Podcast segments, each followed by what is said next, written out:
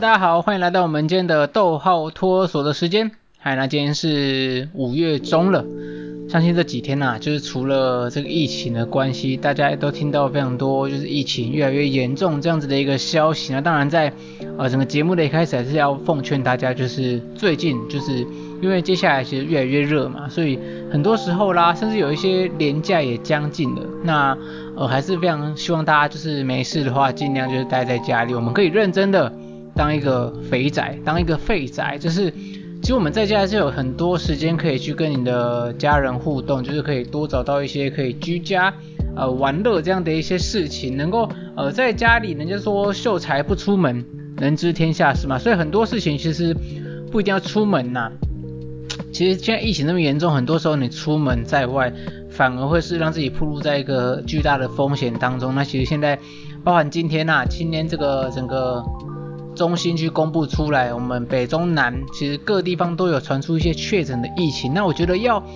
防范这样子的一个社区感染更加的扩散，还真的是要靠大家平常的一个作为啦。好，那这个是在节目开始之前，先跟大家做一个简单的、简单的算是道德劝说、良心劝说。好，那再把时间回归到前面一两天的一个时间，不知道大家最近。有没有听到你的朋友，或者是在你的脸书啦，在你的社群软体上面看到一些人发出一些萤火虫这一类的一个贴文？没错，在这一两天呢，呃，台股其实受到了非常多，包含经济啦，包含疫情上，其实主要的主要的原因可能还是疫情啊，疫情的一个关系呢，造成台股台股大跌，甚至有当日大跌将近一千五百点左右这样子的一个很可怕的一个记录。那呃，我相信很多朋友不太。不太了解说到底什么叫做台股大跌，台股大跌一千五百点到底又是什么样的一个感觉？可能很多人或许没有概念，但是呃简单来讲，其实我一直以来都很想跟大家分享一些关于投资的一些投资的一些算是感想或者是心得，但是呃碍于我自己可能对这一块也没有非常的哇，现在外面骑过去一台非常快速的一个车子。这个非常快速的车子呢，我们待会留到第二个话题再来跟大家讲。好，那很多人对于台股下跌一千五百点左右这样子的一个讯息没什么概念，就听到说怎么好像大家都在就是哭天喊地说怎么办，好像全部都吐回去了，什么什么做什么输什么怎么样的。好，简单来说，呃，台股下跌一千五百点，就是在那两三天当中，有的人可能就真的。运气比较不好，他真的遇到了一些没有办法这么抗跌的，买到了这些比较没有那么那么抗跌的这些标的，所以他可能连吃了两至三根的一个跌停。那大家知道说跌停这件事情，可能就是几千块钱的一个事情。那如果很多人他呃他可能把他的资金呃分散在很多的标的当中，每一只都下跌，那其实呃简单来讲还是比较伤的，但是。为什么会听到那么多人发出这么多可怕的一个讯息，或者是说，甚至这个 PTT 上面的一些乡民还传出很多人就是因为这样子的一个股灾，算是股灾了，好不好？很多人可能因此做一个自我了结这样子的一个动作，你会听到很多这一类的一个传言。好，我们暂且不去不去猜测说这样子的一个传言到底是真的还是假的，但是。怎么可能会有这么大的一个这么大的一个损失呢？就是大家有没有想过，如果一个简单的一个投资的标的，一个简单投资的商品，你去正常的买卖，譬如说现股啦，可能如果大家平常有维持好自己的一个纪律去做操作的话，呃，该停损的时候你去做一个停损的一个动作，那我相信大家也不会连续吃到三天这么大的一个亏损。如果连续三天，呃，你可能没有去。呃，保持好你在资金上面、资金部位上面的一个分布的话，或许你在整个亏损下来，你会影响到你的生活。那我相信大家很多人都有听以前的长辈会说，这个投资真的会让你。但是会倾家荡产之类的，那为什么会造成倾家荡产？一部分就是这些人没有做好自己的一个资金控管的一个能力，另一部分就是这个人可能哦，他开了太大的一个杠杆去做他的投资，他把这个投资当成是一个已经有点赌博心态了，你知道，他杠杆开得很高，相对来讲虽然说赚得很快，可是相对来讲也是赔得很快。譬如他如果开一个，譬如说假设二十倍。人家赚一块，他就可能赚二十块；人家赔一块的话，同样也是赔二十块，这样子的一个恐怖的一个景象。好，所以呃，在这么高杠杆的商品，甚至是在这一两年当中，大家都知道，从去年疫情开始之后，就是回就是疫情的呃状况比较好之后，譬如说三月份之后，股市股市呢？股市可以说真的是慢慢的回稳，然后就不不断的往上冲，不断的往上冲，不停的去冲破历史的一个新高，一直到近期已经到台股已经到一万七千点这么高的一个高点。那当然，如果一个适度的一个回档才是一个市场正常的一个运作嘛，那相信大家有在听一些比较专业的 podcaster，譬如说像股癌的话，他其实都讲说，如果你在你的呃，资金运作、资金投资上面，如果呃经不起大盘区区的两 percent 的一个回档的话，那可见就是你资金的部位其实有点掌控上面有点问题，所以大家可以再去多加思考啦。我觉得这个东西投资这件事情真的是大家可以一辈子去好好专业、好好摸索的一个事情，因为你呃不管几岁，你都会听到相关的一个新闻，那你为什么不尝试着去提早去做这样子的一个了解呢？好了，大概跟大家分享到这边了。当然，我身边也非常多的朋友，你可能时不时会在 IG 上面看到他们的一个他们的一个状态啦，或者是他们这个礼拜这段期间的一个呃损益到底是多少。其实我觉得都很鼓励大家去做这样子的一个。深入了解，你可以去了解，但是你不一定要这么快的一个投入，你可以先去了解它整体的一个运作上面的一个机制，到底它是怎么样的一个运作，到底什么是违约交割，这到底对你的人生、对你的信用会造成什么样的一个影响？我觉得大家在看到最近那么多这一类的一个消息之前，不用急着去投入市场，你可以呃多花一点时间，现在很多的资源。在 YouTube，在很多的网页上面，只要你肯搜寻的话，Google 会带给你非常多的一个答案的。好了，那又讲到昨天这个停电这件事情，停电应该是很多年来大家没有遇过的一个状况了。可能我们这几年来可能都是遇到，就最最多可能就是瞬间停了一下那种感觉。可是其实昨天整个五一三大停电的过程当中呢，我不知道大家有没有。大家有没有经历过停电？还是你们家是完全不会被停电到的这样子的一个组别？哦，也是因为这样子的一个呃停电这个轮流供电的一个状态，我们才知道原来自己家里的这个电费这个缴费单上面竟然有这个轮流停电的一个组别。那我们家刚好是 D 组 A B C D 的 D，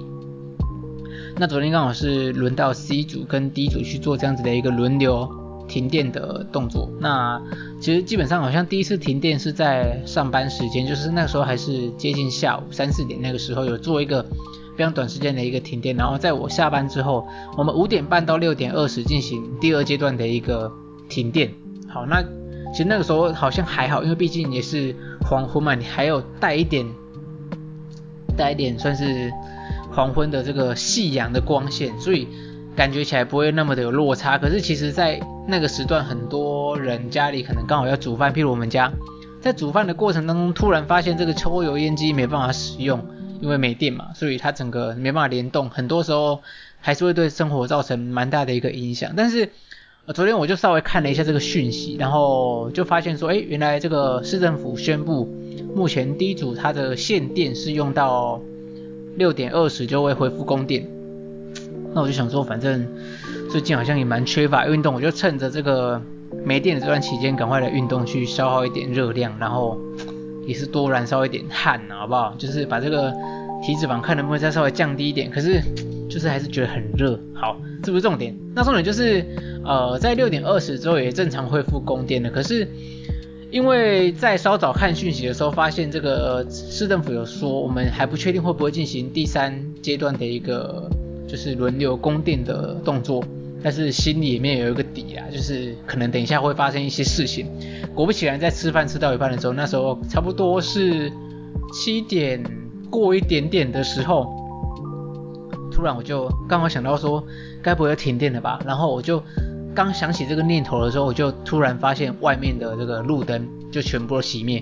然后过不到五秒钟，家里也全部就静。恢复一个非常寂静的一个状态，哇，这下好了，就是不知道大家昨天家里如果有就是限电的朋友们，就是遇到这个状况，你们昨天是怎么度过的？哦，这个时候就还好，就自己的手机啦，整个的电量都还是在非常饱满的一个状态下，然后我就思考了一下，我就就是不疾不徐的跑去楼上，然后拿起一颗行动电源。这个时候你就可以发现说，哦，原来我们平常在外面这个豆花咖啡的出摊。这个过程当中历练下来的一些经验，或者是一些器具，还是带给你一个呃蛮好的一个收获。我就呃从房间拿了一个行动电源，然后呢就接上在平常豆咖啡出摊的时候，有时候秋冬的时候嘛，那天色晚的比较快，那有时候会自备这样子的一个灯具，就是插 USB 的这样子的一个 LED 的灯光。那你这个时候就会发现说，哇，原来我有这样子的一个器具，真的是一件非常幸福的一个事情。我就把它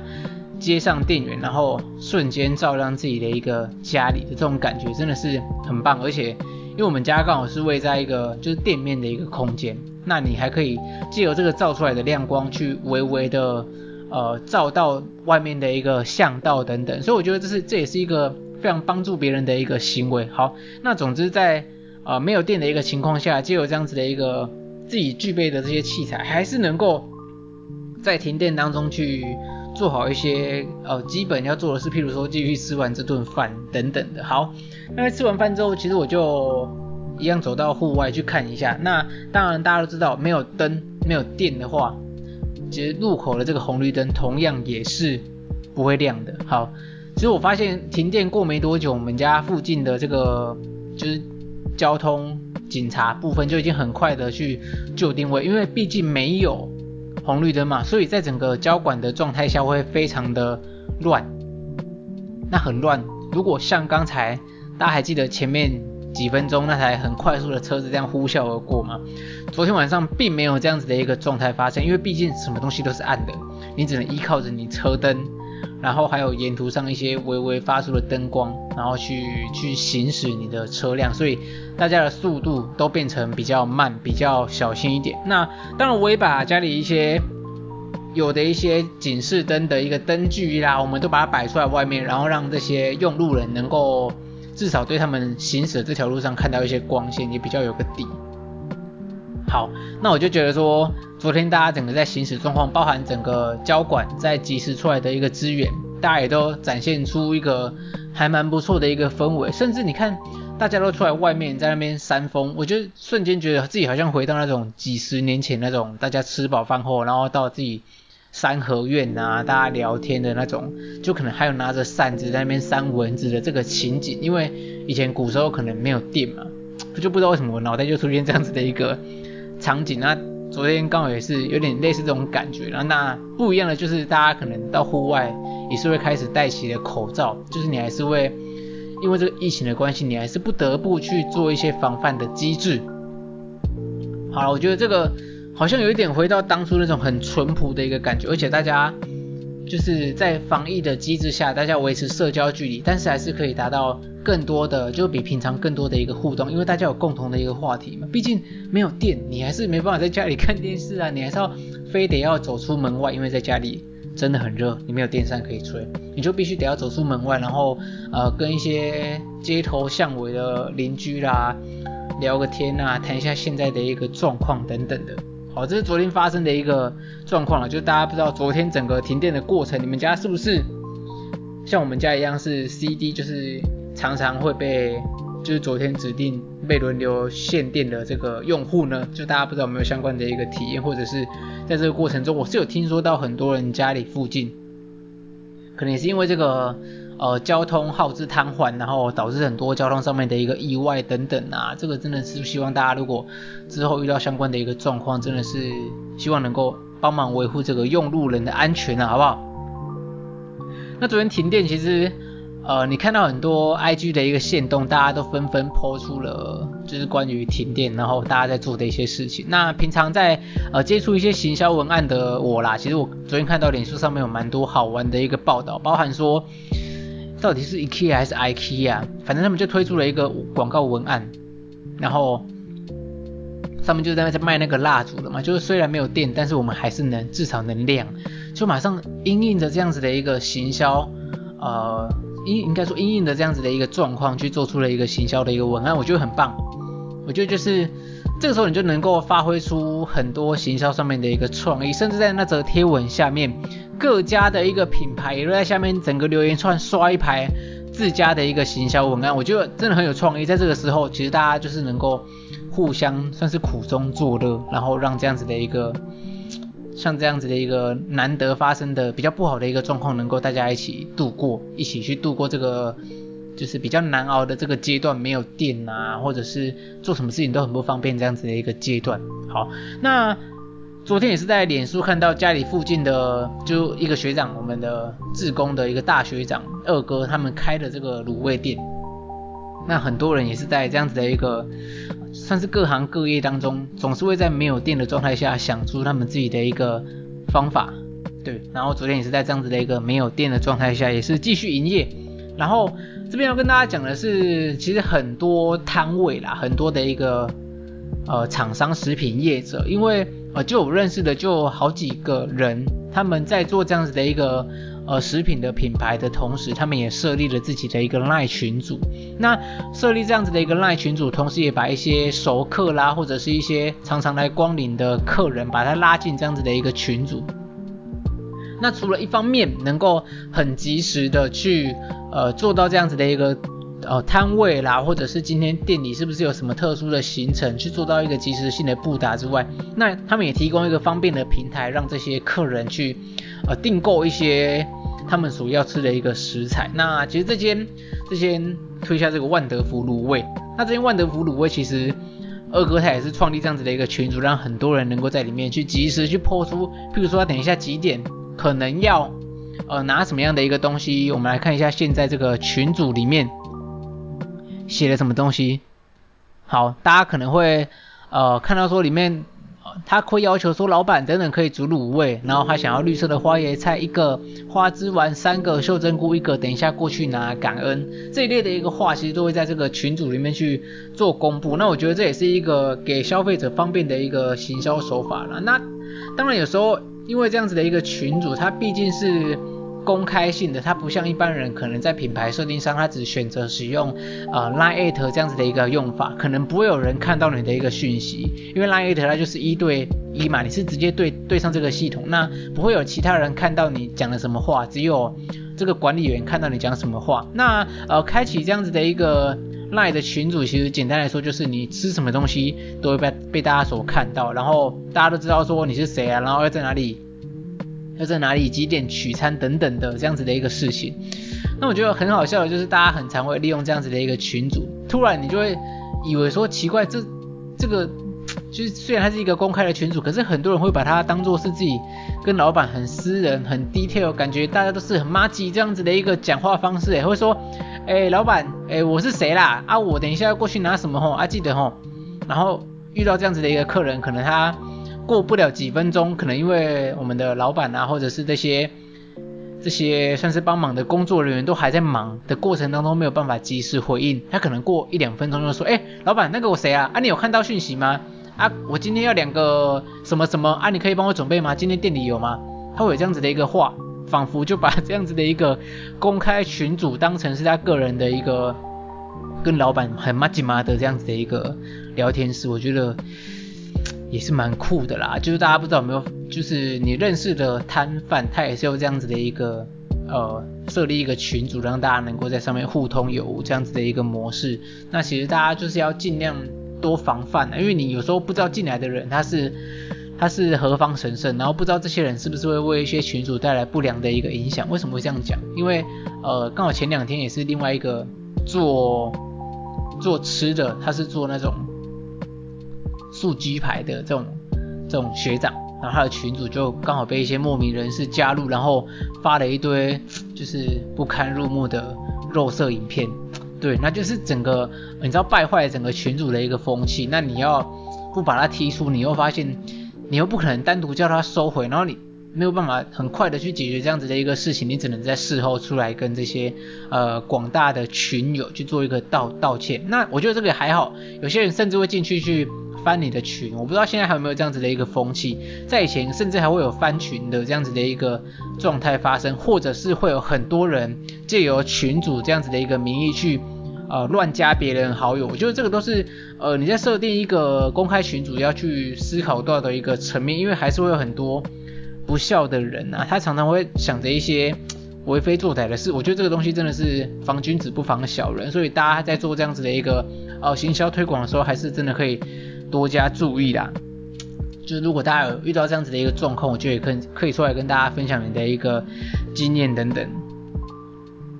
好啦，今天的整个豆花脱口秀就是近期的一个状态下，就是分享到这边啦，也是希望说大家最近呃没事，其实在网络上面有很多的一个资源，你还是能够透过假日啊，或者是在家的时候，你就是多加的去。学习多加的去增广见闻，人家说前面所讲秀才不出门，能知天下事嘛。那你也不一定要出门去感受这个世界，因为最近真的是发生太多